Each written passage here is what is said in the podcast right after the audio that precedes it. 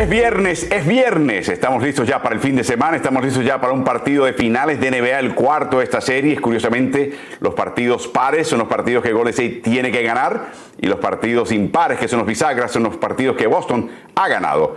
Y así se ha desarrollado hasta ahora esta serie. Es importantísimo eh, para Golden State ganar este segundo partido y conseguir una vigésima séptima serie de playoffs consecutiva con un triunfo fuera de casa. Es una marca ya que poseen los 26, sencillamente la aumentarían a 27. Nuestro reconocimiento y saludo a las plataformas mediáticas que nos acompañan palmo a palmo en cada uno de estos streamings día a día, comenzando con el Mercurio en Chile y el diario Ovación, eh, diario deportivo del periódico El País en Uruguay a través de sus plataformas no solamente pueden ver estos streamings, también nos pueden enviar comentarios, sugerencias, eh, memes, ocurrencias, preguntas, todo bienvenido. Lo capturamos, lo incluimos en, la, en este streaming. Así que desde ya, cuando lo hagan, déjenme saber dónde están, qué están haciendo. Están algunos de ustedes ya eh, de tarde y noche en Asia, de tarde en, en España o en Europa, o están en la mañana en las Américas, déjenme saber qué están haciendo, si están comiendo algo, qué van a hacer. Ambiente, nos dejen saber dónde están y con quién va a ver el partido esta noche. Todo eso, déjenos saber siempre lo que están haciendo en medio de todo esto. También pueden seguir estos contenidos y les instamos a que se suscriban a todas las plataformas de Ritmo NBA. Hay un canal de Twitch bajo ese nombre, Ritmo NBA. Está también la página de Facebook que está empezando a generar más eh, volumen y popularidad se llama también Ritmo NBA. Estamos en la cuenta de Twitter de Ritmo NBA que también transmite estos streamings en vivo. Ahí lo pueden ver.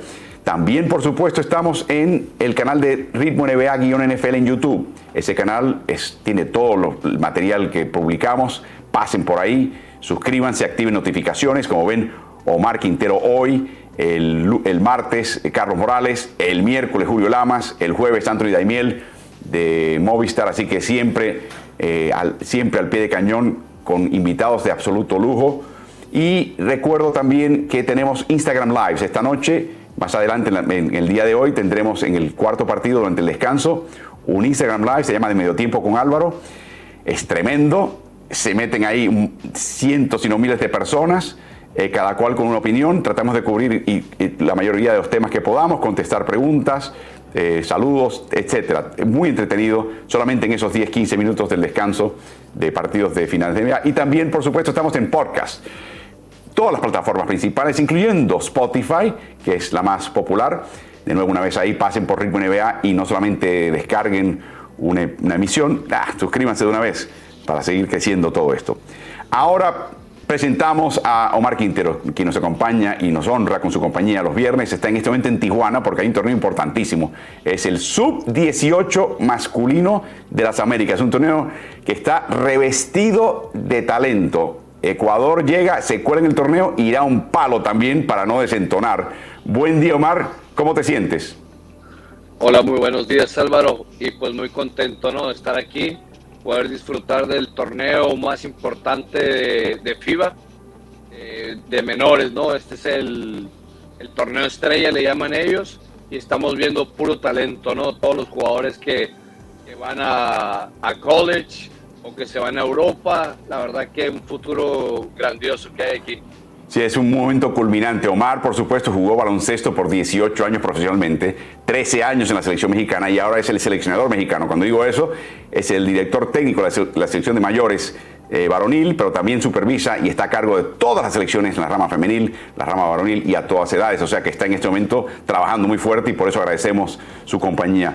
Hablemos un poquito del equipo mexicano, un par de preguntas que tenía que, tenía que hacer. Obviamente, como todos estos equipos, equipos en desarrollo, mencionas este momento eh, bisagra, momento importante en la carrera de estos chicos. Tienen 16, 17, 18 años y ya llegó el momento de empezar a ir a otro nivel a transportarte a otro nivel eh, y, y, tienen múltiples opciones. Pero quiero empezar con los entrenadores que, te ayudan a formar a estos chicos. Javier Monferrer Yuste y como asistentes Félix Acosta y Luis López. Eh, ¿Quiénes son? Danos un poquito la, la, sensación de quiénes son, dónde los conseguiste y por qué están ahí en el puesto en, en que están tan importante. Bueno, el primero, Xavi Monferrer, este, es de mi entera confianza, está en el equipo grande conmigo como asistente pero sobre todo tiene toda la experiencia, ¿no? Él ha dirigido en, el Fútbol Club Barcelona, eh, head coach de la U16, estuvo en Hospitalet, ha manejado todas estas categorías toda su vida y también nos va, no, les enseña a los otros entrenadores jóvenes que están ahí y qué es lo que queremos desarrollar. Tenemos a Luis Manuel López, que es eh, un ícono del básquetbol mexicano, que siempre se ha puesto la camiseta y que empieza en este nuevo proyecto ¿no? de selecciones juveniles. Bueno, Félix Acosta es un entrenador de aquí de la zona que tiene muchas ganas de aprender es de los que va, va mejor. Entonces te digo, es importantísimo todo esto. Una infinidad de scouts que han venido, Álvaro. estuvo Hubert Davis, la Universidad de Texas, las 50 universidades. Entonces ha sido un torneo muy bonito. Bueno, en tu caso, y sin necesariamente tener que señalar individualidades, porque son todos muy buenos, pero tienes un grupo de 18, 17, hay un chico de 16 años, que es una promesa el baloncesto mexicano, pero eh, eh, leo y, corrígeme si me equivoco, creo que uno de ellos está ya jugando con el equipo de C, ZBK eh, Centro Básquet en Madrid, o sea que ya está entrando en esos pinos. Estos chicos pueden ahora ir a la universidad, pueden ir a tomarse un año adicional de prepa para prepararse para la universidad en los Estados Unidos, o puede irse un programa foráneo, o sea, en Europa particularmente. ¿Cuál, qué, ¿Cuál es el futuro inmediato de estos chicos? Bueno, tenemos tres ahora mismo que, que están ahí, ¿verdad? Ya tocando la puerta, como dijiste, Víctor Valdés ya está en el Centro Básquet en Madrid. De hecho, me tocó ir visitarlo en la gira. Y tenemos a Santiago Ochoa, que es uno de los, de los que tenemos, que estuvo a punto de debutar. Está en high school en San Antonio y la verdad que lo está haciendo muy bien. Aquí eh, cabe mencionar que uno de las personas que más le ha ayudado es Orlando Méndez, que es uno de los veteranos del equipo nacional, de las piezas importantes. El otro es Santiago Camacho, que está en la NBA Academy. Él vive ahí, él trabaja ahí el día a día y ahorita pues están buscando esa oportunidad, ¿no? De irse a algún college o como lo mencionas, a un prep school un año más y poder dar el salto. Hay un chico que es el más joven de este grupo que no ve muchos minutos necesariamente, pero, pero es un chico que te das cuenta que tiene un talento tremendo y es Aram Soki. Eh, es un chico con un biotipo clásico de los brazos muy largos.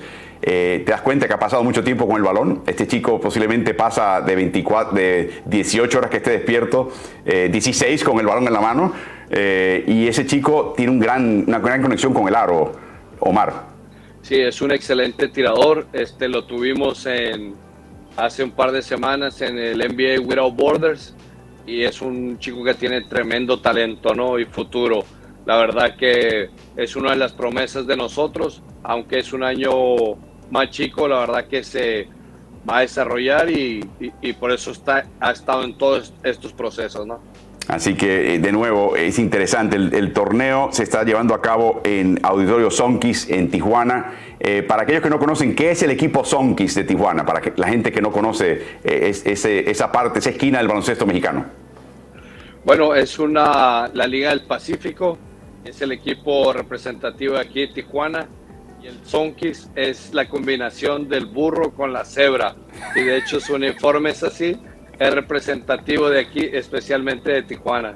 Es increíble y es un lindo lugar para, para ver básquet. Aquellos que no lo hayan hecho pueden pasar a ver los partidos en vivo. Hoy juega México contra Estados Unidos, pero también los pueden ver ya archivados en la, en la página de YouTube, el canal de YouTube de FIBA. El torneo está buenísimo. Francamente, a mí me ha encantado ver a estos chicos jugar.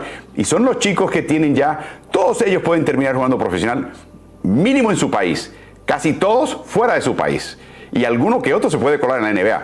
No, te puedo decir cuál, es muy temprano para llegar a esa conclusión, pero hay talento sin duda y es muy interesante verlo. Así que cuando repasamos la llave y el, estado de las finales en este momento, vemos unas finales que está 2-1 el equipo de Boston ganando. Solamente te tienes que remontar al 2015, unas finales para ver a un Golden State perder la final tras tres partidos.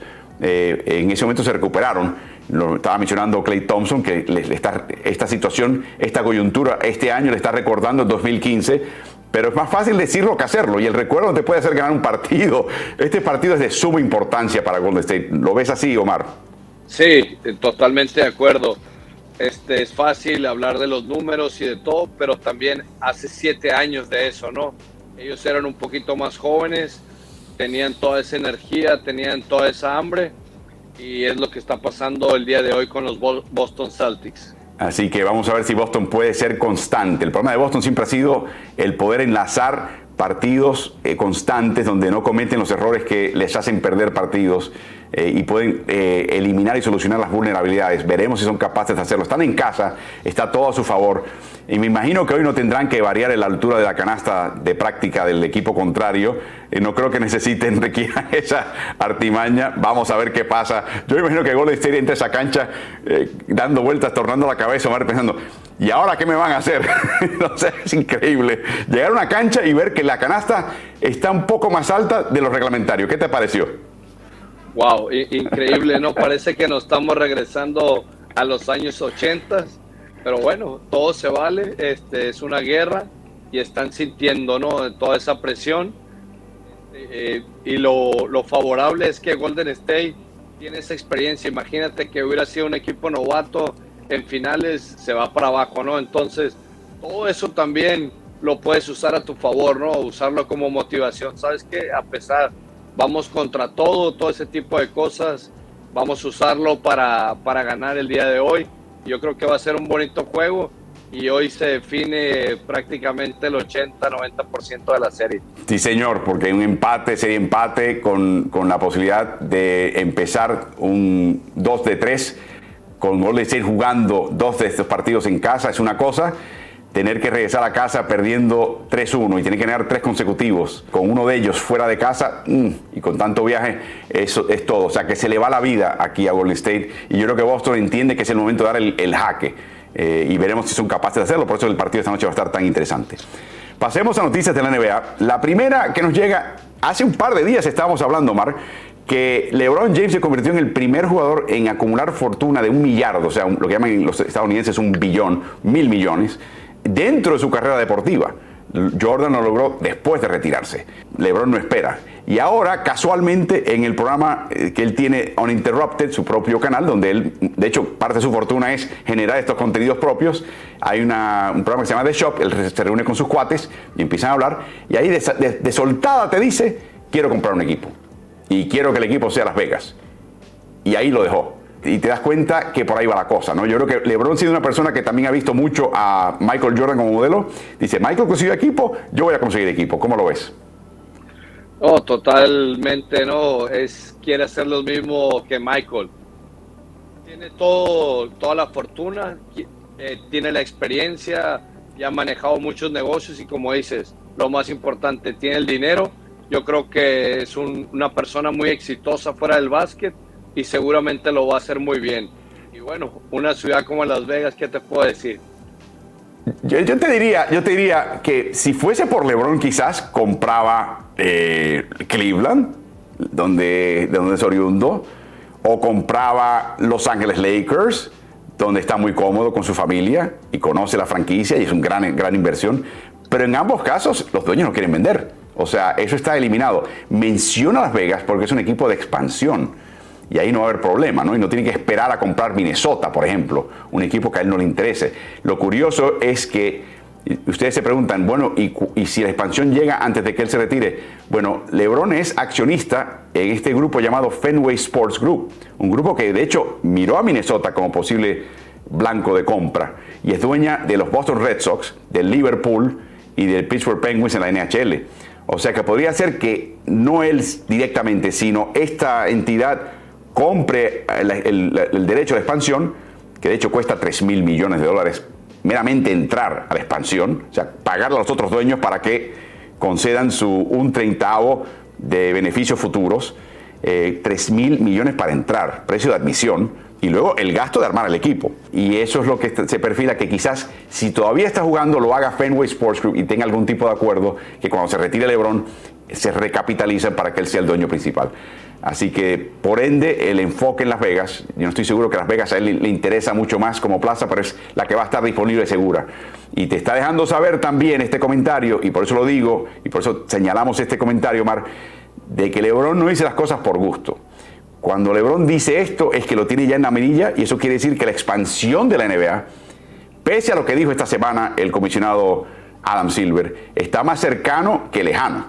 Eh, así yo leo este comentario. Cuando él dice eh, esto, esto es que se está hablando ya y que se está perfilando que la primera oportunidad es esa y que, y que está ahí, está al alcance de la mano de LeBron James. Sí, totalmente de acuerdo. Este, cuando LeBron lo, lo dice es porque ya tiene argumentos, ya lleva un camino avanzado y la verdad pues tiene un grupo muy fuerte que lo respalda, ¿no? Y, y así como lo quiere hacer en la NBA, ya lo hizo en los diferentes deportes. Entonces, estoy muy seguro de que está cerca de lograrlo y esperemos ver a un nuevo equipo ahí en Las Vegas. La verdad que yo creo que sería fantástico, ¿no? Por todo lo que envuelve esa ciudad. Sí, es una ciudad que aparte reconocidísima por los vicios, ¿no? Eh, también eh, se está identificando con el baloncesto. Eh, ahí viene el torneo de, Liga de Verano. hay un equipo de WNBA que de hecho es el equipo de Becky Hammond, que es muy exitoso, las Aces de Las Vegas. En este momento están liquidando esa liga, están ganando ampliamente y dominando esa liga. o sea que hay tradición de, había la Universidad de, Las, Las Vegas, hay tradición de básquet en esa ciudad gustan, la gente que vive ahí, que reside ahí, le gusta jugar al básquet también. O sea que es un lugar muy hóspito para este deporte y ahí incontables selecciones de otros países, por ejemplo, se reúnen en la Liga de Verano NBA para foguearse con estos equipos de NBA y entre ellos se ha convertido en un lugar para ir a jugar básquet y hacer otras cositas cuando el tiempo lo permita. Eh, volviendo, cambiando de tema ahora, hubo un debate de qué hacemos con Zion Williamson, porque Zion Williamson supuestamente los papás decían que estaba descontento, no se llevaba con el gerente general eh, y parecía que se lesionó y que se iba a ir, que, no, que se iba a ir de un mercado chico, todo eso al traste. Primero, el equipo de Orleans cambia de rumbo, Willie Green los lleva muy bien, hacen el traspaso por CJ McCollum, el equipo se mete a playoffs eh, excede todo tipo de expectativas y ahora todo el mundo se quiere montar en ese barco, ¿no? Uno de ellos es Zion Williamson, que lo mencionó como tal, y ahora ayer en un podcast de The Ringer menciona con todas las palabras David Griffin de que viene a, eh, a este equipo Zion Williamson y que le van a dar el contrato máximo. De hecho, las palabras eh, son las siguientes. No es una decisión dramática, es una decisión bien fácil otorgarle el contrato máximo. El joven es históricamente bueno cuando juega. Lo que importa para un equipo de mercado pequeño y que no puede equivocarse en cuanto a lesiones es que necesitas indemnizar ese contrato de alguna manera, y es lógico. Pero la decisión de, si es un jugador de contrato máximo o no, eso es muy fácil y lo es. O sea que viento en popa tenemos a Zion Williamson si Dios lo quiere y las lesiones lo permiten el año que viene con Nueva Orleans eh, y todo el mundo contento y remando en la misma dirección. Omar, qué, qué, final feliz de esta historia. Sí, increíble, ¿no? Todo lo que pasó esta temporada, pero yo creo que, como lo mencionaste, lo más importante es Willie Green. Los hizo creer con ese cambio de CJ McCollum. También el, el equipo dio ese salto de calidad, ¿no? Y Zion sabe que si él está sano, van a tener un equipo contendiente. Que bueno, el gerente no quiere deshacerse de su mayor ícono, ¿no? Es el jugador que más vende, el más espectacular y creo que si lo logran meter en cintura, que esté físicamente bien y alejado de las lesiones, los Pelicans serán un equipo contendiente este año. Eh, en serio, o sea, estoy de acuerdo contigo. O sea, imagínate que este chico no se lesione el resto del camino y que se integra al equipo. Estás hablando de un equipo que podría estar seguro o, o, probablemente entre los primeros cuatro, en un oeste matador, terrible, y se podría colar entre los primeros cuatro.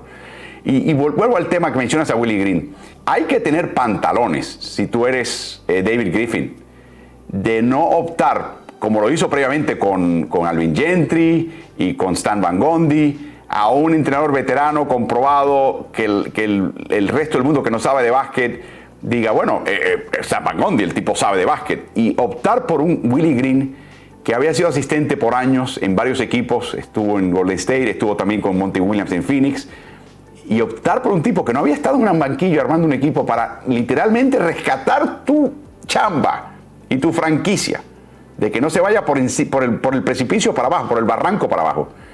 O sea, hay que tener agallas, hay que tener conocimiento de básquet para ser un directivo que apuesta de esa manera y después la otra cosa, Omar, se retira. Tú no ves a David Griffin metido ahí, metiche, tocando y cambiando, opinando. No, se calla la boca habla de vez en cuando y ha dejado que Willie Green establezca su cultura con este equipo y el que ha sido ganando es David Griffin. O sea, pero hay que tener agallas para hacer esa decisión. Sí, yo creo que es importante los dos puntos que mencionaste. Primero, apostar por él, eh, por toda la experiencia que tiene. Y segundo, si ya apostaste por él, déjalo trabajar. Y eso ha sido clave, ¿no? Porque eh, Willie Green ha podido armar su equipo a su manera, pero sobre todo, yo le digo muchas veces a la gente, más allá de las X y las O, el manejo de grupo, la química, ha integrado una familia y se ve, ¿no? Eh, los jugadores entran a la cancha y pelean por su coach, se demuestra cuando les hablan los tiempos fuera y la verdad que eso ha, sido que Zion quiera regresar. La verdad que eh, mis respetos para Willie Green esta primera temporada, metió a los Pelicans, le salvó la chamba, como dices, a Derek Griffin y, tiene mucho futuro con Ingram, eh, CJ McCollum, Williamson tiene Pelícanos 10 años para, para estar en playoffs. Exactamente, así que va a ser bien interesante qué pasa ahí. Nos llega también la noticia de que Igor Kokoskov hace un movimiento lateral de Dallas Mavericks como asistente de Jason, Kidd a Brooklyn Nets como asistente de Steve Nash y nos sorprende porque recordemos que Kokoskov es un serbio que estuvo a cargo de la selección eslovena en, el, el Eurocampeonato del 2017, ganaron oro eh, ha estado con ellos en, varios, en un ciclo de competiciones también internacional, no solamente regional europea, eh, y es amigo de Luka Doncic. O sea, la idea, la sensación era que Dallas quería rodear a Doncic de personas afines a él y que lo apoyasen, que lo conociesen, que también le podrían exigir y que estuviera todo contento.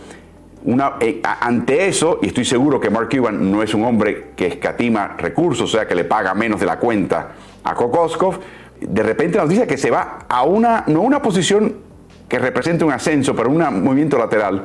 Se va a Phoenix, donde está Steve Nash, que fue entrenado por Kokoskov cuando él era asistente de Alvin Gentry en Phoenix. O sea que se conocen también, hay un nivel de conocimiento. No entiendo exactamente eh, eh, todo esto, ni creo que ni te voy a pedir que lo descifres. Eh, puede ser un tema sencillo de que el papel que tenía en Dallas va a ser inferior dentro del papel de asistente al papel que tenga en Brooklyn, que puede que sea la mano derecha de Nash, cuando quizás no lo era de Jason Kidd, pero me sorprendió porque es, no es el primero que es amigo cercano del entorno inmediato de Luka Doncic que se va de Dallas. Uno de ellos también es Mike Procopio.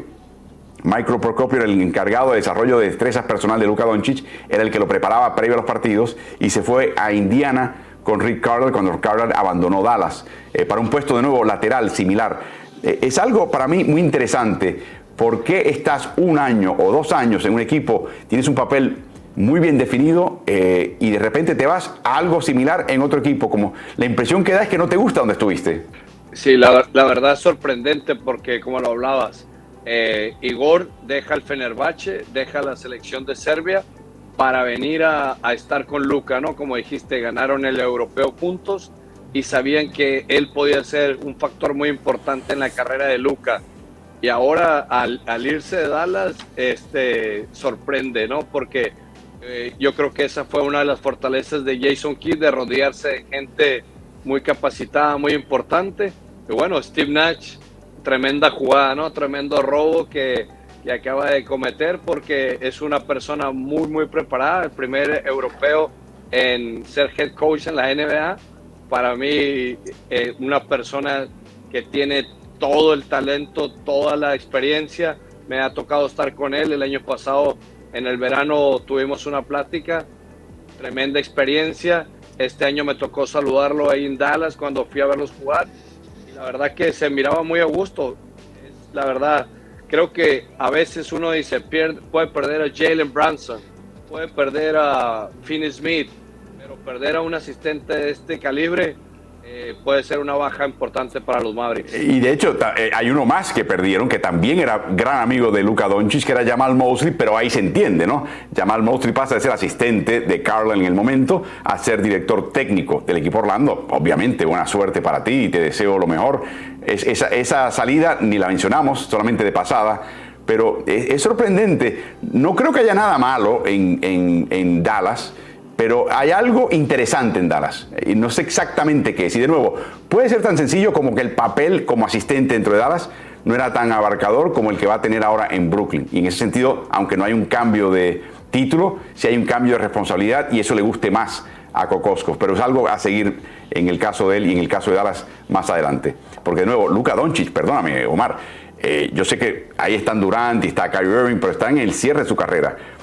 A nivel profesional, estar con Luka Doncic en el momento en que empieza a pegar estos saltos de calidad y a meterse a hacer un equipo de, final de conferencia, de finales de NBA, o sea, está montado en el cohete y el cohete va para arriba. Por eso es que me sorprendió este cambio. Pero bueno, ya sabrán todos lo que están haciendo, estoy seguro que se hace para bien y como mencionas, Kokosko no tiene nada que demostrar, solamente eh, el equipo que lo contrate poder sacar el beneficio de contar con él en sus filas. Otro equipo interesado en OG Anunobi es el equipo de Denver Nuggets. Según Action Network y su periodista Matt Moore, eh, se está hablando de que una posible, un posible eh, envío a cambio al equipo de Toronto sería eh, Will Barton, Monte Morris. Yo no creo que Monte Morris sea un jugador que quiera desprenderse del equipo de Denver, pero si hay que hacerlo, puede que tengan que hacerlo de todas maneras, solamente para equiparar salarios. Está Barton devengando 14 millones y medio el año que viene. El de Anunobi será 17 y medio, o sea que hay que cuadrar salarios en ese sentido.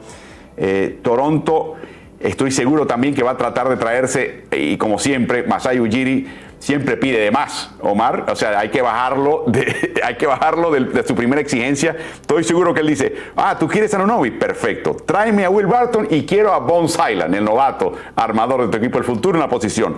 Y estoy seguro que Don va a decir, espera un momentito, baja la dos, por favor. Vamos a, vamos a acelerarnos un poquito. No te, no te me mandes, no, no te me vayas más adelante de la, cuenta. Pero aquí viene lo interesante.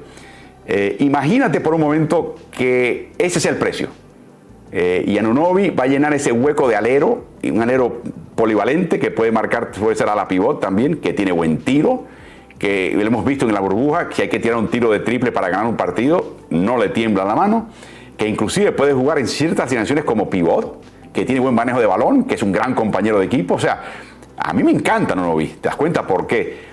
En Toronto, con la emergencia de Scotty Barnes, hay una especie de de repetición de talentos y por eso están pensando en deshacerse de él y es el que cobra más eh, para transformar el equipo. O sea que no lo quieren dejar ir, pero es el lógico. Mi pregunta es, si regresase Jamal Murray el año que viene, que esperamos que sea el caso, ¿se siente bien Denver y se sentiría bien Michael Brown? ¿Te sentirías tú bien como entrenador de este equipo?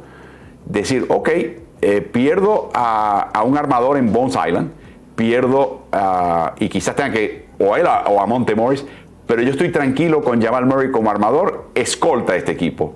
¿O preferías que es un armador y tener a Murray como escolta? ¿Cómo ves esa combinación de talentos eh, en cuanto a quién, quién, es más prescindible entre Highland, Morris, eh, para poder traer a Unovi si quieres incorporarlo a Denver? La verdad, personalmente, a mí me gusta mucho Bones Highland. Yo me quedaría con él. Te da una frescura diferente, mucha energía y bueno, si tienes a Yamal muy de regreso, a Michael Porter Jr., yo creo que es donde embona muy bien ¿no? este cambio y le daría mucha fortaleza porque como lo dice, es un jugador que puede jugar eh, la posición 3, puede jugar de 4, este, puede bajar el balón, puede meter el triple y sería un equipo muy polivalente, ¿no? Ya con Jokic de 5, entonces creo que daría un salto de calidad, pero trataría de proteger a Bonds es interesante porque Bones es exactamente el biotipo que ama Masai Ujiri. O sea, es exactamente el jugador de Masai Ujiri. Tipo con una envergadura, un tamaño, que puede marcarte distintas posiciones, que quizás no esté totalmente desarrollado, pero él se encarga de esa parte.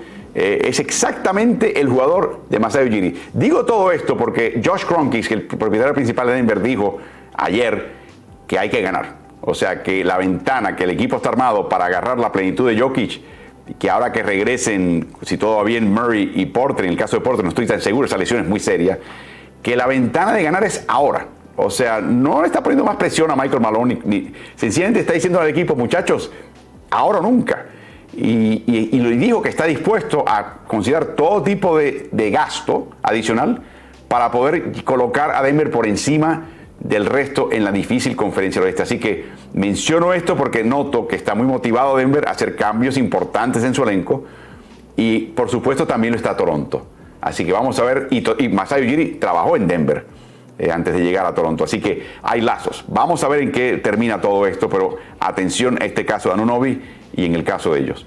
Otro jugador que podría estar hablando de lazos, regresando a su equipo antiguo, es Ricky Rubio. Estuvo con Cleveland, lamentablemente se lesionó, desgarró una vez más su ligamento en la rodilla. Lo envían en el último año de su contrato a Indiana, nunca jugó con Indiana, ahora es agente libre. Todas estas transacciones, desde que empezaron a él a rebotarlo de Phoenix a Cleveland, ahora Indiana, le ha causado una, mala sensación a él de, la parte del negocio de la NBA. Él lo que quiere es estar con un equipo que lo quiera y que lo, que lo mantenga y que lo integre a una rotación por varios años. Está deseoso de hallar un hogar en la NBA y está frustrado de no poder hacerlo. Pero en Cleveland, te puedo asegurar, lo aman.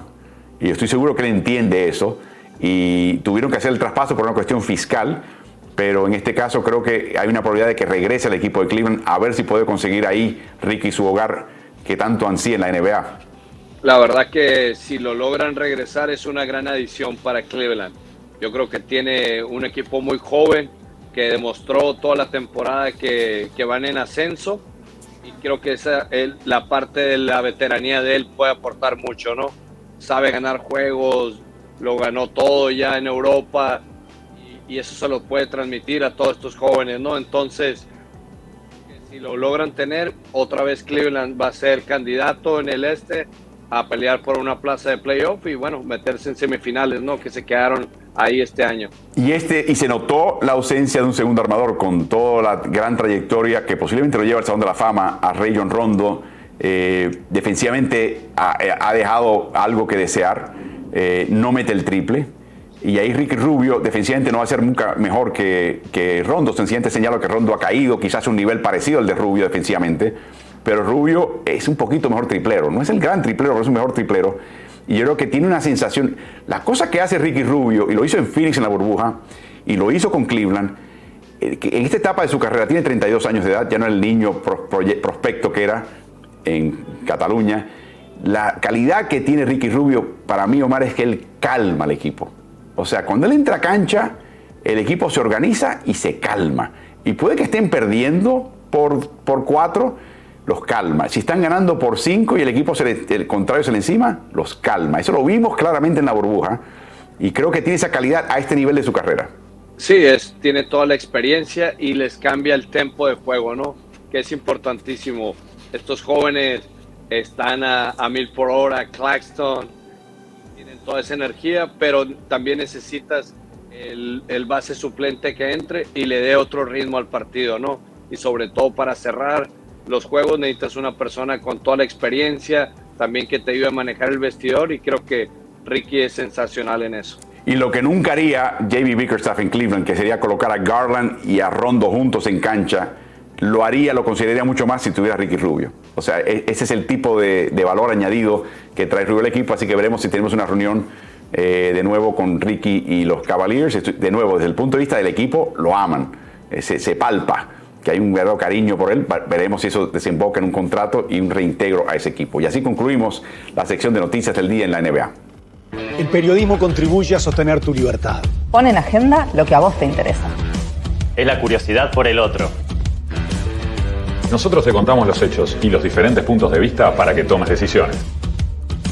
Es contar historias para inspirarte y darte voz. Es escribir sobre eso que te apasiona. Es abrir una ventana al mundo para mostrarte lo que está pasando. Es destapar aquello que algunos se esfuerzan por ocultarte. Es chequear la información para contarte lo que es verdad. La realidad exige dar un paso más. Gracias a los todo el staff del diario El País que produce el diario deportivo Ovación. Gracias a todo el grupo de trabajo del Mercurio en Chile que nos acompañan día a día. Estamos ya bordeando las 60 emisiones consecutivas, Omar, de las cuales tú has sido partícipe en muchas de las memorables también, así que muchas gracias a ti también. Eh, y esto continúa todos los días hasta que terminen las finales de NBA. Después habrá una pausa porque hace falta la pausa, pero vendrá más, eh, por supuesto, a través de estos canales eh, y el contenido seguirá fluyendo, sin duda. Eh, pero estas transmisiones son para mí muy especiales y el viernes contigo, Omar, también para mí personalmente muy especial. Vamos a pasar al mambo, vamos a pasar a lo que venimos a hablar aquí. Finales de NBA, cuarto partido. Pero antes de llegar al cuarto partido, Omar, quiero que me des tu visión global y por encimita de lo que hizo bien Boston en el tercer partido para alzarse con el triunfo. ¿Qué hizo, qué tuvo bien Boston que le dio el triunfo en su casa en el TD Garden? Bueno, primero que nada fue un tema de proteger la casa, ¿no? Defenderla y defensivamente espectacular, ¿no? Y después ofensivamente se siguen pasando el balón. es clave, ¿no? En, estas, en esta serie que aparezca Jason Tatum, Jalen Brown, Marcus Smart, eh, Al Harford y todos esos jugadores de rol, ¿no? La banca ha sido clave y creo que si siguen manteniendo esa energía en ataque, van a, tener mucha oportunidad de ganar el día de hoy. Hizo un par de cambios, Imi en este partido que, te, que te deja saber que no todo le va a funcionar a Imudoka, pero no tiene reparos en intentar cosas. Eh, lo primero, el cambio defensivo al principio del partido. Al, tú vas a marcar a Andrew Wiggins ahora. Y Marcus Smart, tú vas a marcar a Draymond Green. El efecto fue paralizador para la ofensiva de Golden State. Particularmente en el caso de Green, y eso lo haremos más adelante. La otra cosa que hicieron y quería que comentases es que con Steph Curry en cancha, con Clay Thompson en cancha, con Jordan Poole en cancha, saliendo el pick and roll con estos tres señores portando el balón, la instrucción táctica era que el grande, en este caso muchas veces era Horford, se retirase, lo que llaman la caída, el drop. O sea, eh, concediese en el espacio al tirador para que no entrara Golden en ese juego de licuadora de pases cortes sin el balón y termina en una bandejita que te desmoraliza totalmente. O sea, hay que tener agallas para decirle a Steph Curry, te voy a dar espacio para que tires. A ver cómo te va. ¿Cómo, ¿Qué te pareció eso?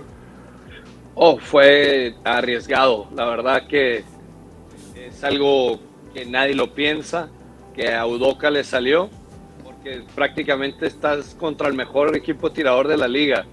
Pero también tienes a Al Harford, un veterano que lo tienes que proteger un poquito de no salir a hacer esos gestos tan largos a casi hasta media cancha y regresar. Igual con Williams que está un poquito tocado. Entonces él va conociendo el personal y dice, voy a hacer esta apuesta, le ha salido y conforme tú como coach una cosa te va dando, pues lo dejas, ¿verdad? No, no ajustas, dejas que ajuste Golden State y ha sido increíble. Todo lo que ha hecho esta serie le ha salido. O sea que no fue una decisión de brillantez táctica, fue una necesidad imperante física de proteger el físico de dos jugadores que no podían estar correteando la cancha y uno estaba tocado y le salió. O sea, es eh, lo interesante de Udoca es que es audaz es que te va a plantear cosas que es lo último que piensa el técnico contrario que va a hacer. Y a ver qué pasa. Y yo creo que a veces toma por sorpresa al contrario y dice, pero, pero ¿qué está haciendo el loco este? y no pueden aprovechar. Claro, ahora Golden State va a estar súper preparado si intentan esa maroma en el cuarto partido en el TD Garden. Me imagino, ¿cómo lo ves? Eh, sí, seguramente ya lo tienen preparado y una de las cosas que será muy importante tiene que ser Draymond Green porque ellos al hacer esta defensa le están dando a los grandes que me mate el grande, porque están, es un drop, pero el, guardia va por arriba, va over.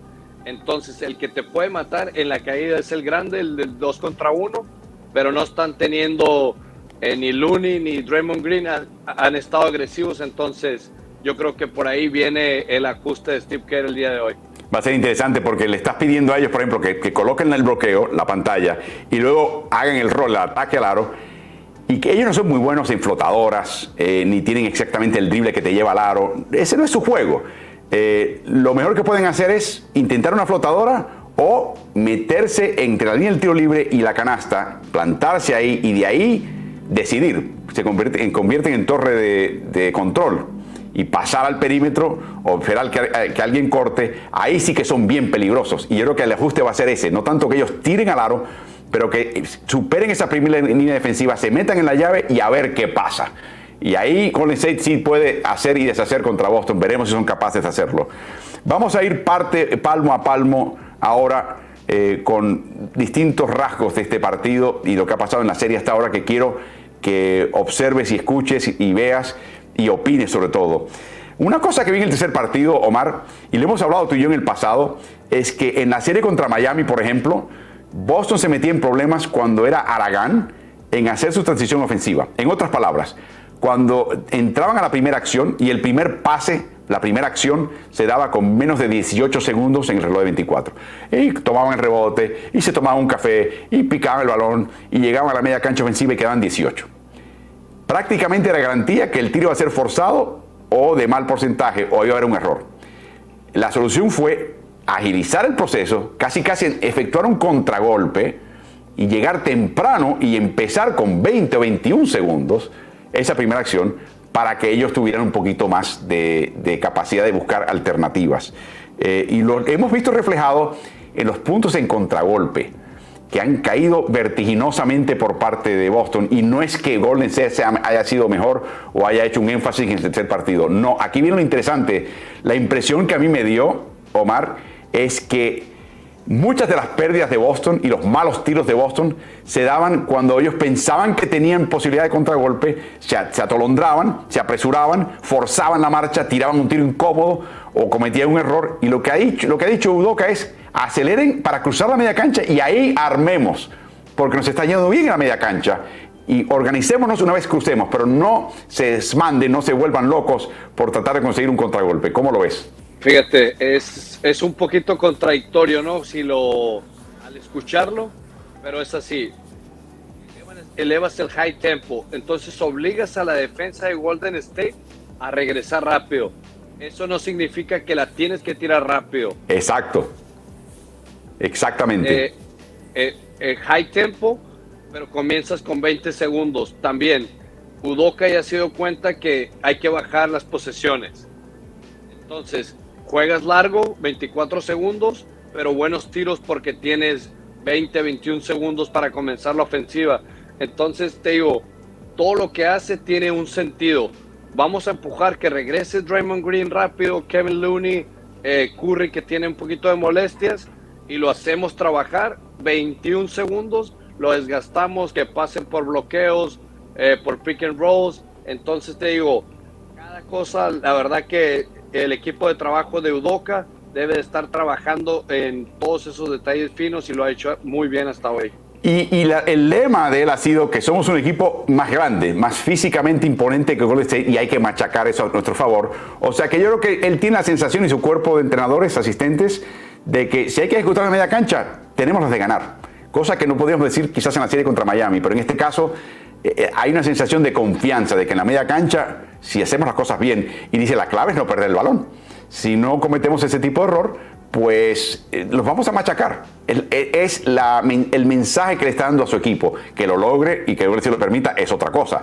Por lo menos es el mensaje que manda el Eudoca al equipo. La otra, el otro rasgo que es notable en esta serie, y esto típicamente pasa en playoffs al avanzar de vuelta a vuelta, es la desaparición de la banca.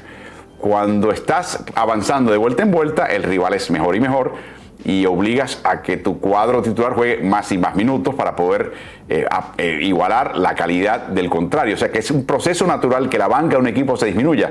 Pero en el caso de Golden State, particularmente en esta serie, la caída es vertiginosa. Eh, el promedio de jugador de banca de, de, 48 minutos jugaban 18 minutos en la primera vuelta, casi 19, y ha caído las últimas dos a 15 minutos la cantidad de puntos por partido que contribuyen los reservas de Golden State ha caído vertiginosamente. Y el impacto que ha tenido en cancha el grupo de reservas también ha caído a territorio negativo. Y te menciono nombres como eh, Jordan Poole, eh, Otto Porter, ese tipo de nombres. El mismo Gary Payton, que tuvo una gran eh, aparición al principio en el, en el segundo partido, pero no tanto en el tercero. esa es otra de las soluciones de este equipo. Tienen que hacer algo para que esta banca sea productiva. Sí, este, tienes demasiado talento, pero como lo ha ido llevando Boston, rotación Steve Kerr eh, la, hizo más chica, ¿no? Cuando siempre él ha ido profundo y de repente te sale con Moody, que no había jugado en tres partidos y, tiene un partido, Gary Payton, Belgica. Entonces, yo creo que están poniendo mucho énfasis en Jordan Poole, en darle toda esa eh, responsabilidad y creo que se ha olvidado de todos esos como Kuminga que entraban y te metían seis puntos, Belgica cinco y al final lo sumabas y era una banca eh, increíble, ¿no? Entonces si no tiene la banca va a ser difícil porque Boston lo está haciendo de maravilla también. Mencionó Steve Kerr que podría considerar cambios y se lo hacemos todo el tiempo. Lo, que, lo último que quiere un técnico, Omar, es que entre partidos de, de una serie final la prensa le dé sugerencias para que luego cuando haga el cambio digo, ah, dice la prensa, se lo estuvimos diciendo, mira que este técnico de, nivel de NBA, de finales de NBA, no hizo el cambio hasta que la prensa se lo mencionó. O sea, se está hablando muchísimo de la inserción de, de Kuminga al partido, quizás Moody, para ampliar un poquito la, la, no solamente la rotación, pero darle jugadores de mayor capacidad física, atlética, mayor tamaño. Eh, hemos visto a Kuminga no tener éxito eh, en el pasado cuando arrancaba partidos y lo sacaban con cinco minutos porque le empezaban a caer en, déficits Golden State. O sea que yo creo que eso tiene en contra. Eh, el, historial no es favorecedor, pero yo creo que ha llegado un momento donde si los, los, que tienen en la banca, los que él hasta ahora confiado, no producen, hay que buscar alternativas. Y la banca no le está dando nada en este momento a Golden State y eso no es un patrón sostenible para ganar unas finales de NBA. La otra pregunta que se hace muchísimo es si debió haber dejado el manejo de minutos de Steve Kerr de Stephen Curry. Te mencionaba que tiene la tendencia ahora de jugar el primer cuarto completo, jugar el tercer cuarto completo y a ver cuánto puede darle al equipo en el último cuarto con la sensación de que en el pasado Golden State sacaba de cancha y lo hizo en un partido en estas finales al equipo de Boston, el segundo partido, donde no hubo necesidad de colocar a Steph Curry un minuto en el último cuarto. O sea, yo creo que Golden State apuesta y por eso le da tantos minutos a, Steph Curry en el primer cuarto y en el tercer cuarto. El problema es cuando juega 12 minutos en el tercer cuarto, si está un poquito fundido para el último cuarto. Y el, vaivén de puntos lo ha reflejado. Tenemos estadísticas de esta serie que ha sido increíble. En terceros cuartos, lo que está haciendo Golden State es desbaratar a Boston. Pero se vira la tortilla y de qué manera en el último cuarto. Y es Boston el que realmente saca de la cancha y por mucho al equipo de Golden State. Pueden ver el porcentaje de campo en, de ambos equipos en terceros cuartos. Muy bueno el de Golden State en el tercer cuarto, flojo en el último. Muy flojo para Boston en el tercer cuarto, extraordinario en el último cuarto. Y me pregunto si, número uno, hay que aumentar los minutos de, de Steph Curry y hay que manejar el tiempo para darle un poquito más de descanso en el tercero y meterlo más en cancha en el último cuarto. ¿Cómo lo ves? Bueno, aquí es fundamental, ¿no? Si ha venido a baja Golden State en el último cuarto y te tienes que ir con, ahora sí que echar toda la carne al asador, ¿no? En el último cuarto. No puedes permitir tener a tu mejor jugador en, en, en la banca por una administración de minutos. Y sobre todo cuando está jugando bien. Yo creo que cuando Steph está caliente, a veces te tienes que salir del, del, librito y decir, ¿sabes qué? Te doy un minuto más, te doy dos minutos más, porque es donde puedes realmente ampliar la ventaja, puedes sentar y sabes que lo puedes tener cuatro minutos, cinco minutos y el equipo no lo va a necesitar adentro porque ya tiene una ventaja, la puede controlar y ahorita ha sido muy arriesgado, no, es muy predecible todo lo que va a hacer, lo tenemos nosotros aquí, eh, seguramente Udoca lo tiene cuando Steph Curry sale es cuando la alineación de Boston es la más fuerte. Sí, es el, para manejo de carga tienes la entretemporada, ¿no? O sea, te quedan dos o tres partidos esta temporada, así que si tienes que jugar 40, 42 minutos, pues que, que así sea. En ese tercer cuarto tenía 15 puntos, 4 de 5 de campo, acercó a Golden State a 2 de Boston en el tercer cuarto y con 2.53 por jugar, ¡pum! lo sacó para el descanso largo. Curiosamente, en esos últimos tres minutos del tercer cuarto, Boston, que ganaba por dos, en el momento en que salió Curry, solamente aumentó su ventaja por dos puntos. O sea que no fue un descalabro total para el equipo de Golden State. Eh, pero eh, hasta ese momento había acumulado 27 minutos de juego Steph Curry y sencillamente lo dejaron sa salir. Es curioso también que Clay Thompson tuvo un descanso en el último cuarto, o sea que tampoco hubo un tramo de seis minutos de juego entre el cierre del tercer cuarto y el arranque del último cuarto en que no estaban juntos los Splash Brothers. Y para mí, de nuevo, aquí viene un poquito las gringolas y quizás el, la, cultura, se han hecho las cosas de una manera en Golden State por mucho tiempo y a veces hay que ajustarlo a la realidad. Yo creo que Golden State lo vio en el, tercer en el segundo partido de la serie. Pongo mi rotación usual, los mato en el tercer cuarto, de tal manera que terminó el partido en el tercer cuarto y puedo descansar a Curry en el último cuarto. ¿Sabes qué? Boston no se presta para eso mucho. Boston es mejor equipo que eso. Entonces, de repente tienes que sacar la cuenta de que Boston, no vas a poder sacar a Boston de cancha en el tercer cuarto en muchas ocasiones en estas finales. Eso no se va a dar. Es el mejor equipo contrario que has enfrentado en todos estos playoffs. Y quizás, quizás, cuidado, en toda esta racha de finales que ha tenido el equipo de Golden State, incluyendo los grandes equipos de, LeBron de Cleveland. Así que hay que dar un poquito más de respeto a Boston, en el sentido de que va a haber un último cuarto reñido. Va a necesitar Golden State a Steph Curry en condiciones en el último cuarto. Necesitas que esté junto con Clay Thompson. O sea, el manejo de minutos tiene que cambiar porque el rival lo exige. No sé si lo ves así. Sí, totalmente de acuerdo, Álvaro. Y lo platicamos no solamente ahorita que Boston está 2-1, lo hablamos antes de comenzar la serie, que Boston le ganó a Brooklyn, le ganó a Milwaukee, le ganó a Miami y lo está demostrando, ¿no? Le está poniendo cara. Sobre todo porque tiene el físico para, para desgastarlos y llegar al último cuarto con energía, están más fuertes, las piernas frescas, son más jóvenes y Golden State no puede tener a los Splash Brothers en el último cuarto tanto tiempo en la banca, ¿no? Y sobre todo cuando Curry está eh, caliente como lo hizo en el tercer cuarto, a lo mejor un minuto del último cuarto, más los dos que lo sacó, eh, hay cinco minutos casi entre el tercer cuarto y el cuarto cuarto. Y créeme que Curry quiere estar en cancha, ¿no? Sobre todo ganar un anillo más. Y, al igual que Clay Thompson. Y un último comentario. Mencionábamos previamente, Omar, el hecho de que la banca de Golden State no está produciendo. Quizás lo que estamos viendo es la reacción de Kerr al hecho de que la banca no le puede cargar el equipo mientras descansen Curry y Thompson, que siempre tiene que haber uno de los dos adentro y, y lo que sacrifican al hacer ese relevo es no coincidir con ellos en cancha en momentos cruciales. Por eso es que la banca de Golden State tiene que jugar. Así que hoy, cuando ven el partido, el cuarto partido de la serie, observen si juega 12 minutos en el primer cuarto Curry, que cuántos minutos va a jugar en el tercer cuarto. Eh, de hecho, en el caso de Curry hay que también mencionar que su eh, dolencia en el pie podría ser un factor del partido, quizás definitivo. Vamos a ver cómo arranca Steph Curry en este partido es lamentable, que dice que es la misma lesión que sufrió con el, contra el mismo equipo, pero fue Marcus Smart en aquel momento, que no es tan grave, que no ha habido ni siquiera una rayos X o imagen de resonancia magnética. Para mí la impresión es que es una lesión molestosa, pero no crítica. Eso es fácil decirlo, otra cosa es salir a la cancha y jugar con ellos.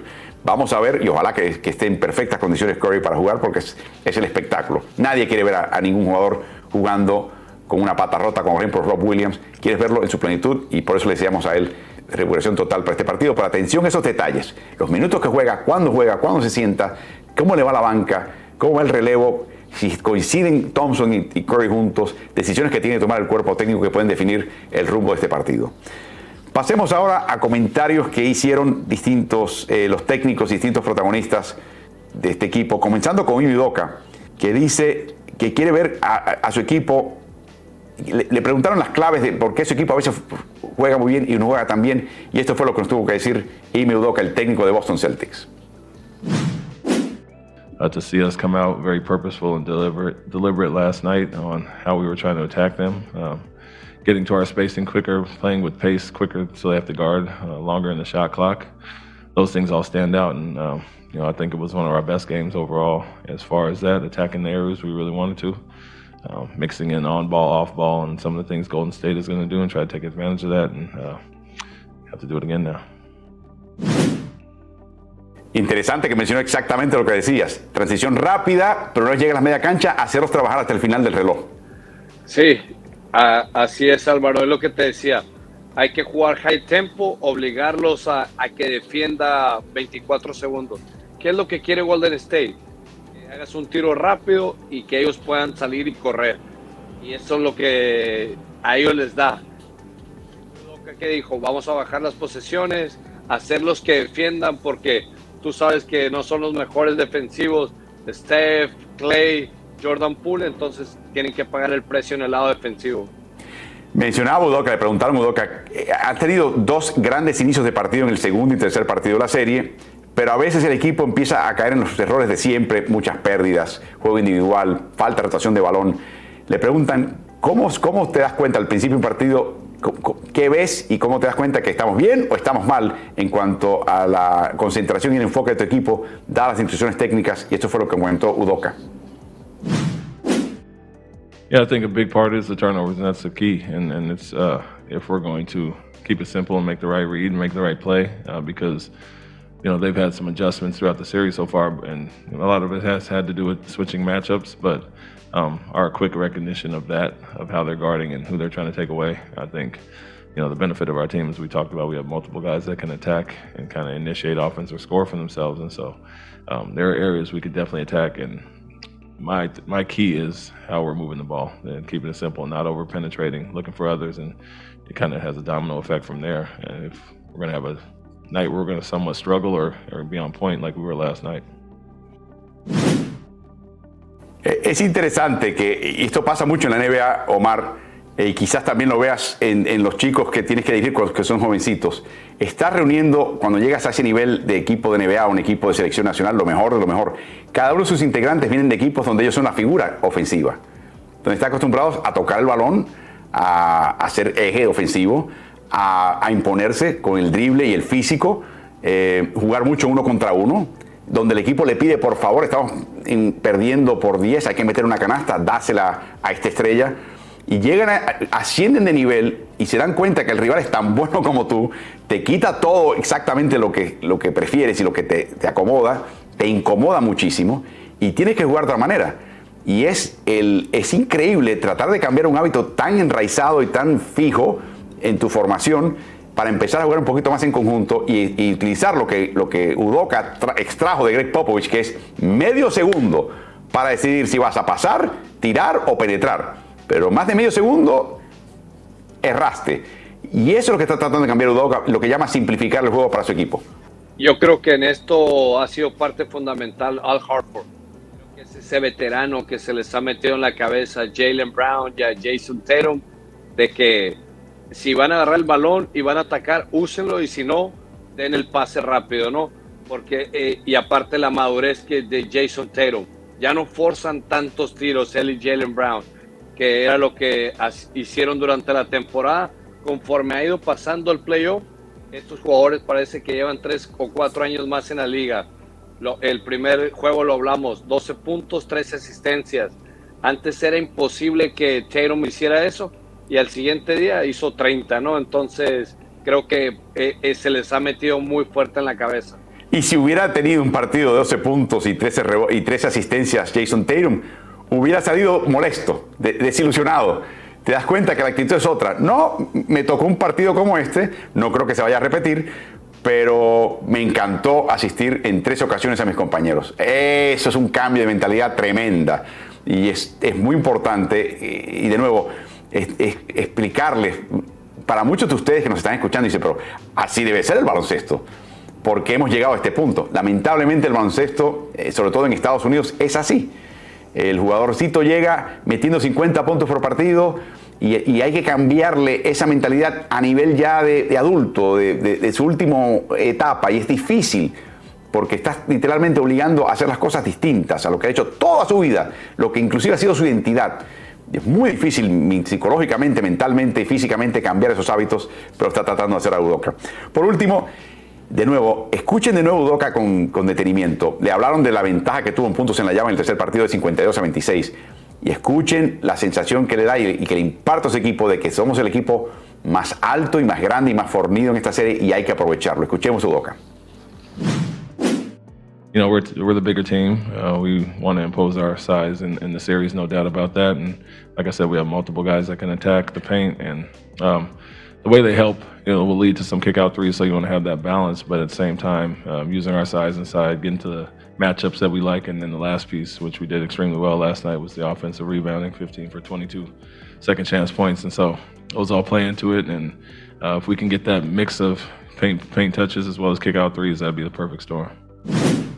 Eh, la selección de México sub-18 jugó con equipos de mayor estatura en envergadura, se enfrenta a Estados Unidos. Cuando toca jugar, tres Golden State, te toca jugar con un equipo que no es mucho más grande que tú, quiero que sepan. Es un poquito más grande que tú, sobre todo a nivel, sobre todo en las posiciones externas.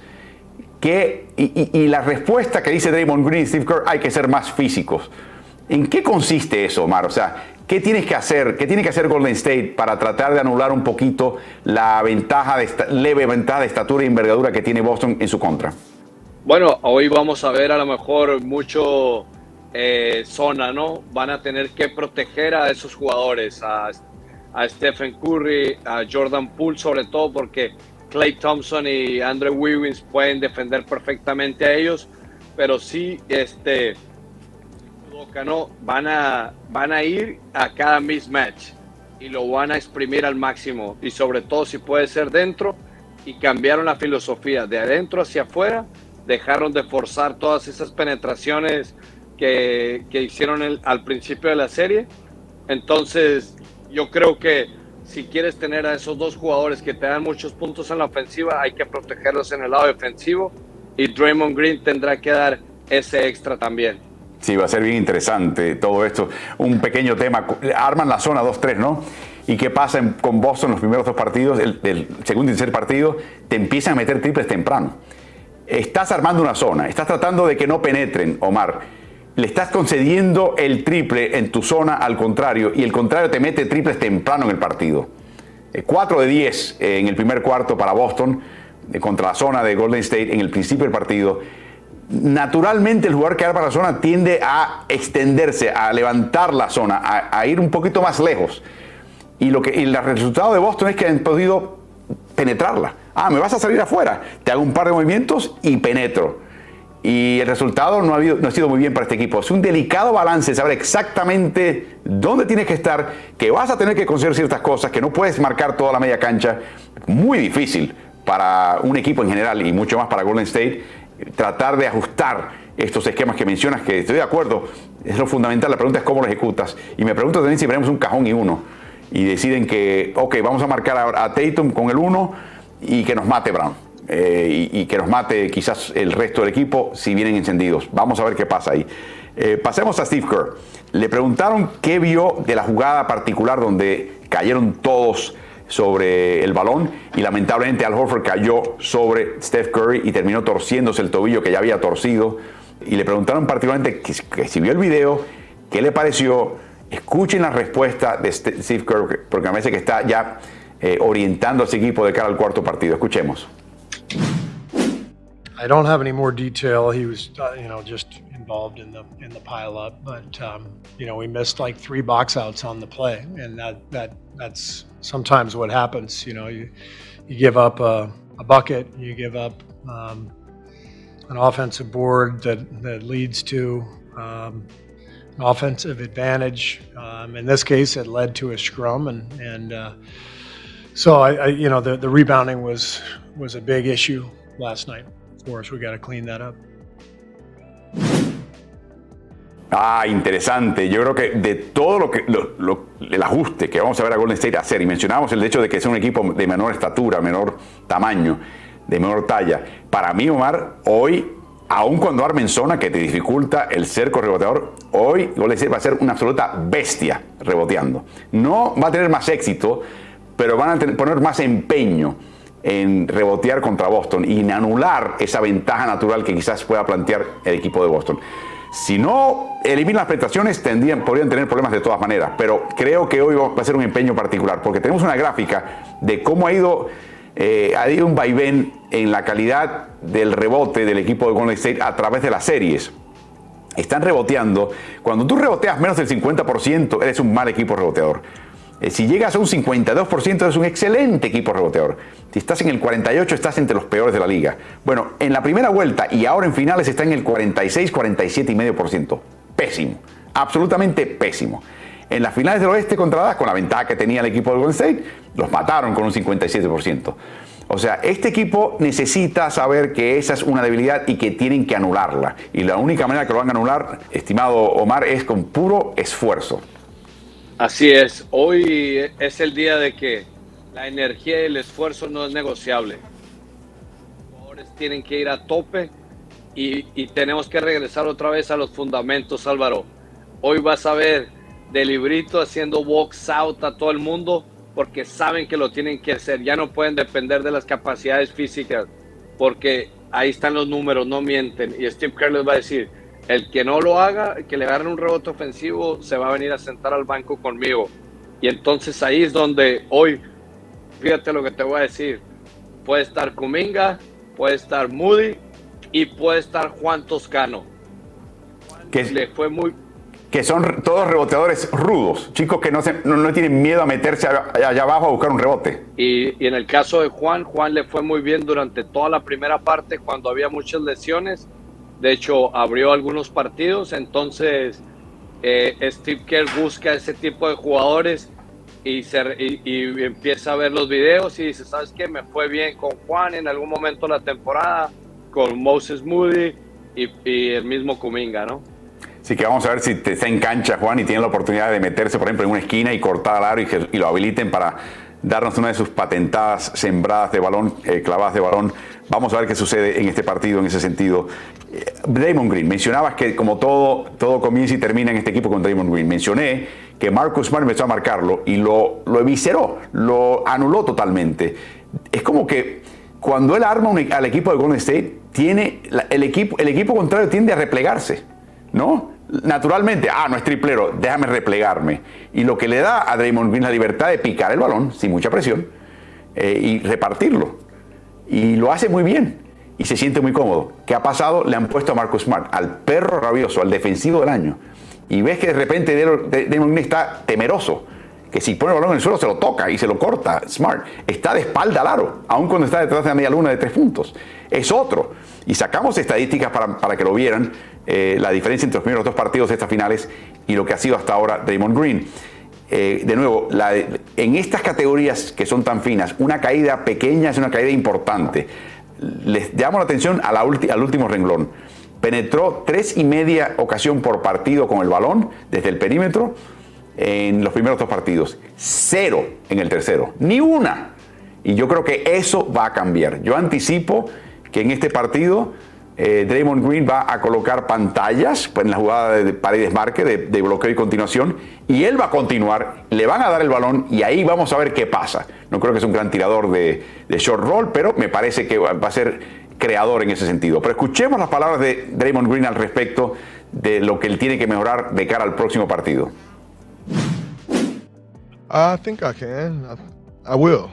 Um, I have to be more aggressive on both sides of the ball, not just defense or offense. I think uh, the game ties together. Uh, it all goes hand in hand. When you're flowing on one side, you can flow on the other. So um, we are a much better team when I'm aggressive offensively. So I have to be that for this team. You know, I've always prided myself on giving the team what it needs in order to win. Um, and I think this team will need more of that for us to win. So I have to be better on that side for sure. O sea, que tienes un Draymond Green que está siempre orientado al compañero, para servir al compañero, para habilitar al compañero y se da cuenta que los compañeros no están eh, al nivel necesario y que el equipo contrario está concediendo cosas a él, tiene que aprovecharlo. Ahí vamos a ver a un Draymond Green distinto esta noche, Omar. Así es, Álvaro.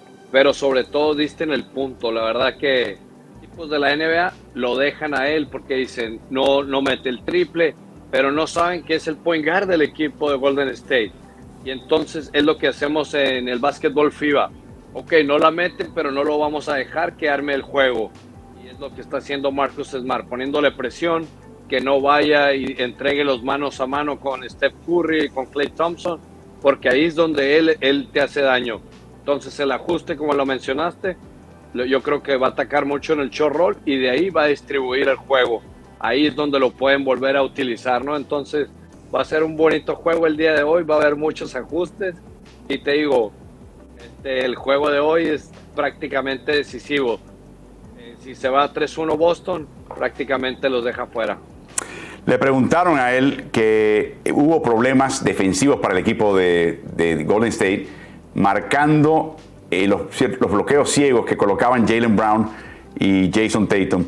Eh, y dice que necesitan jugar con fuerza. Quiero, quiero que escuches este comentario y me digas exactamente qué quiere decir Draymond Green con la palabra fuerza. Escuchemos a Draymond Green en cuanto al cambio de actitud defensivo de cara al cuarto partido de finales.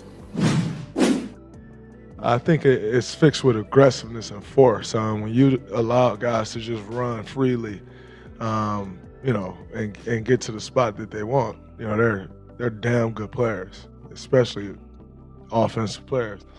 And so when you just allow guys to run freely and get to the spot that they want to get to, then it's tough to guard. I don't, you know, regardless of where they are on the floor, if you just let them get to the spot that they're going. So I think it, um, you know, it's all a part of the same issue. We didn't we didn't approach the game with the right force that we needed to, and that starts with me.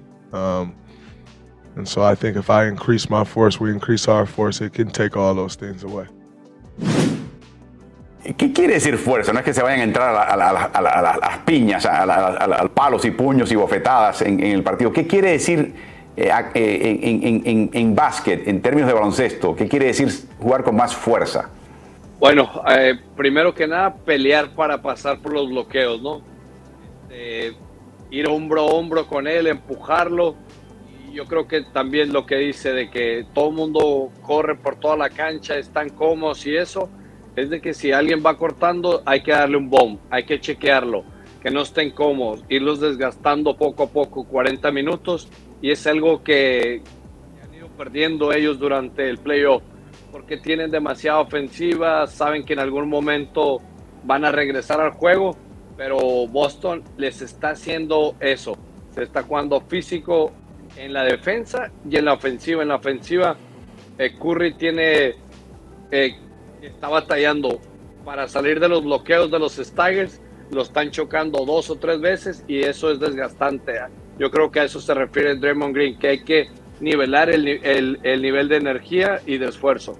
Y la otra cosa que se me ocurre también, eh, Omar, es la idea de que acabo de anotar, soy Golden State, acabo de anotar, eh, o toma un rebote corto el equipo de Boston. Y mencionamos el, deseo de agilizar la transición ofensiva para luego machacar la media cancha porque necesitan quieren eh, comenzar temprano y, trabajar todo alrededor de 24. Quizás valga la pena en canasta encestada de Golden State es salirle al sacador de, Boston y empezar a descontar segundos en la cancha atrás. Para que cuando lleguen queden 17, 18 segundos, 16. No queden 20, 21. Y obligarlos a ellos a actuar un poquito con la soga al cuello. Es una opción que tiene el equipo. Es muy desgastante, obviamente. Físicamente te desgasta por todo un partido pero presionar prácticamente a cancha entera para frenar al portabalón y que lleguen a la media cancha un poquito más tarde, podría ser algo que le funcione a este equipo.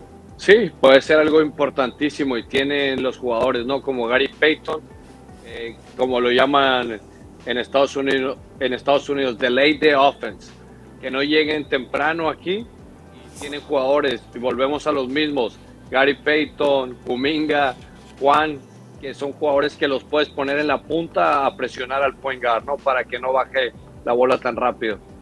Bueno, escuchamos, le preguntaron a, a Draymond Green acerca de la excelencia que de Steph Curry, pero el hecho de que los tiros de Steph Curry están siendo cada vez más difíciles, aún los que encesta. Y esto fue lo que tuvo que decir Draymond Green. Uh, I mean, they're, a great defensive team. You know, we knew that coming in that, you know, they pride themselves on that, that end. That's what changed their season this season. I think they started 11 and something I saw. Um, and what changed their season is their defensive presence. And so uh, they're going to make things tough. That's that's why they're in the NBA Finals, and you know that's why we're in the NBA Finals. Uh, you know they're very physical team. Um, they have a lot of size, a lot of bulk. They try to muddy the game up. So I think it's important that you know, we continue to move the ball, uh, move bodies, and not just standing still to where they can just muck the game up and use their hands and, and, and chuck guys. I think you know uh, if, if, you if you're moving, ball movement, and you know guys are moving without the ball, then it's a lot tougher to grab and chuck and hold and all of that and all of those things, and, and you you don't allow them to play so much to their strengths as we did last night. Eso es muy cierto. Yo he visto momentos de, estas series donde veo que Golden State se para, como si fuera un equipo de cinco fuera, y cada cual se para y el que tiene el balón a ver lo que hace él y los, demás lo están, mirando. Ese no es Golden State. Golden State es el equipo que está en constante movimiento, que te marea. Y hay momentos en esta serie que he visto a un Golden State estático. Yo creo que a eso se refiere Damon Green. Así es, lo, lo platicamos Álvaro. Golden State tiene que regresar a su mística el pasar, cortar, eh, poner bloqueos al lado contrario y no dejarse de mover. Porque cuando se ponen a jugar como un equipo de uno contra uno, eh, eh, se salen del, del guion, ¿no? Eso no es ellos. Entonces seguramente hoy vamos a ver al equipo con toda la experiencia, el equipo que ha ganado campeonatos y va a ser un bonito juego porque hoy van a jugar, como dijo Draymond Green, cada uno a sus fortalezas. Le, preguntamos a, le preguntaron a Steph Curry ayer en la atención a medios la condición de su tobillo y esto fue lo que nos comentó la estrella de Golden State. Oh, for sure. Like I said, I've been, it's almost the identical type play. This one just wasn't as bad as that one. Um, and as soon as you start to take a couple steps, you kind of know whether you can run normal, cut normal, or not. Back then I couldn't. Yesterday I could, so that gave me a little bit of confidence knowing um, it wasn't as bad. But see how it feels tomorrow. I know I'm gonna play, but just see how it responds to that type of impact. Da la impresión ayer que la lesión no fue tan seria, pero que obviamente era una molestia. Lo que no sabemos es hasta qué punto va a ser molestia y especular entre tú y yo no va a ayudar en nada eh, a lo que estamos haciendo.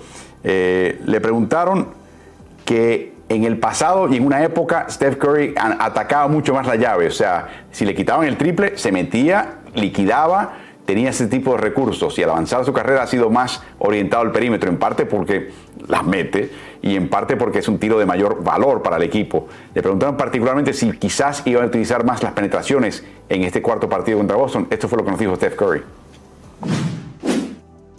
I mean, every defense we play usually is trying to take away the three first and foremost, and that opens up driving lanes, and just the threat of being able to shoot allows you to drive.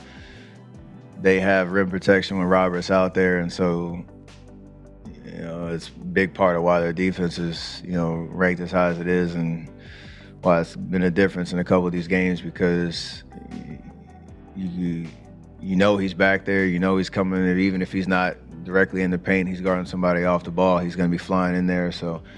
We have to be able to create those advantages with our drives. Doesn't necessarily mean you're always going to get to the rim and finish, but it's a great way for us to create you know open looks um, and just put pressure on them. But we have to be decisive with you know what we have to make the, the, right decision once you get in there. Whether that's you know if you do have a clear lane finish, if you you know see somebody pulling over or Robert coming, you know trying to you know protect the rim, kick it, find an open man. Uh, you can't be stubborn thinking you're just gonna keep driving in there and trying to finish over those guys because uh, that's what they do well. So it's on us to um, take advantage because we can get in the paint pretty much whenever. It's just what do, what do you do it when you get in there? And uh, certain games we've done it well, and some some we haven't.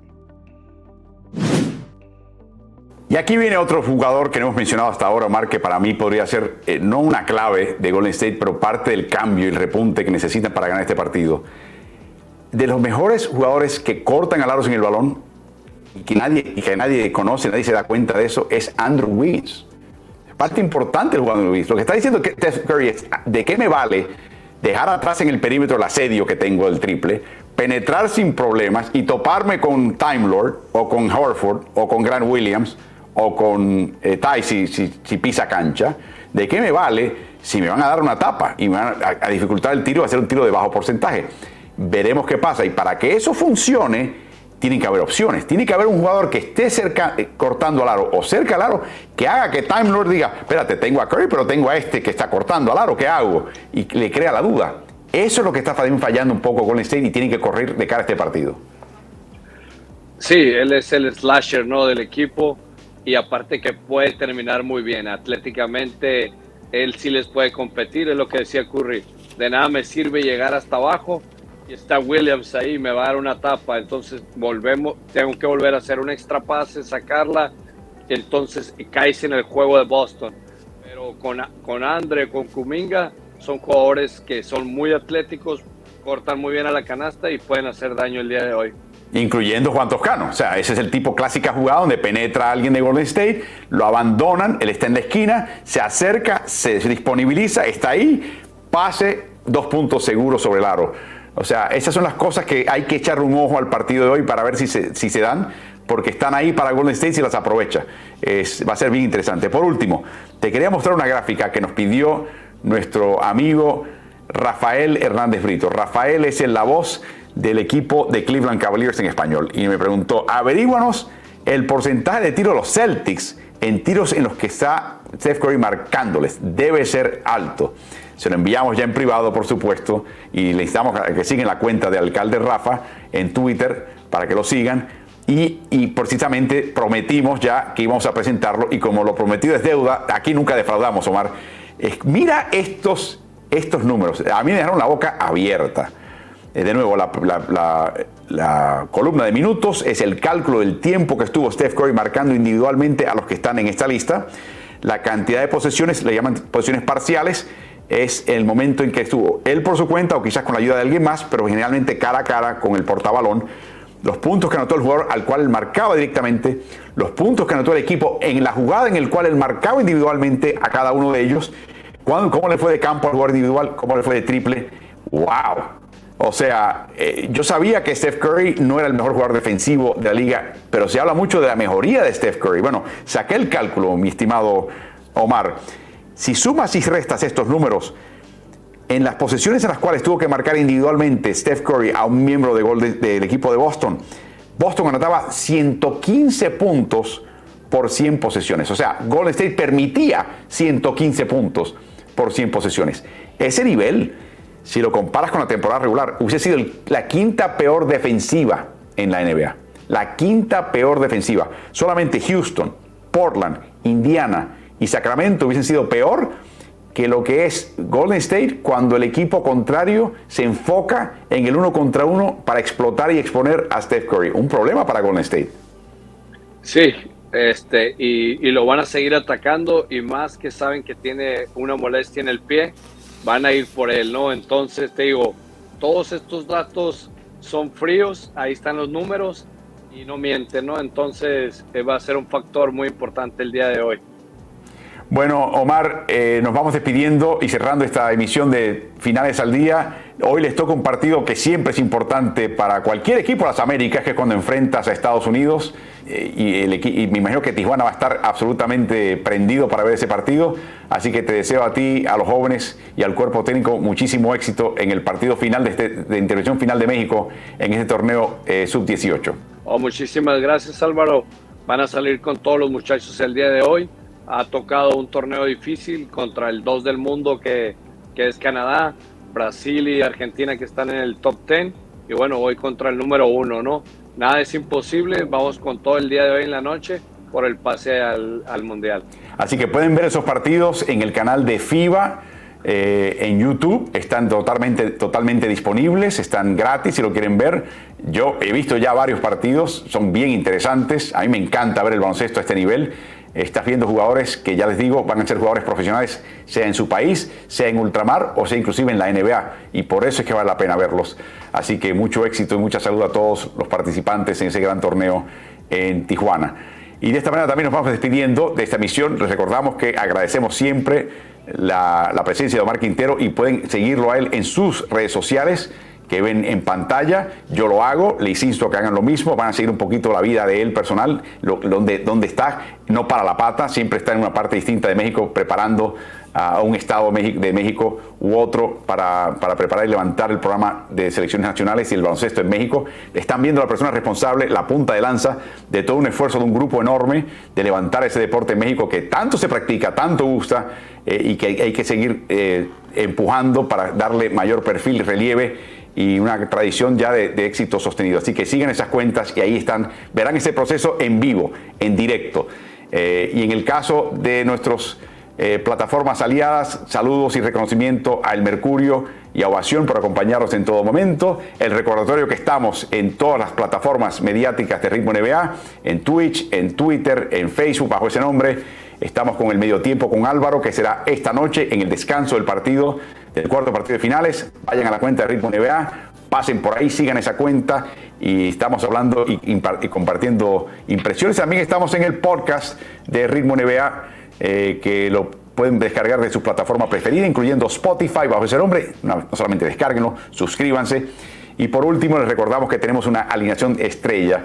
Eh, Omar concluye los días de esta semana, pero tenemos el martes al coach Carlos Morales, el miércoles a Julio Lamas, el jueves a Anthony Daimiel y el viernes a Omar Quintero, hasta que terminen finales de NBA. Así que Omar, sé que vas a estar con tu atención enfocada en el equipo de México y con razón, primero que verás el partido de Golden State y Boston eh, más adelante. Disfruta ambos y nos veremos pronto en otra emisión de Finales al Día. Gracias por acompañarnos, Omar. Oh, muchísimas gracias, un fuerte abrazo, saludos a toda la afición. Bueno, y gracias a ustedes por acompañarnos. Nos veremos mañana a la misma hora por estos mismos canales. Disfruten.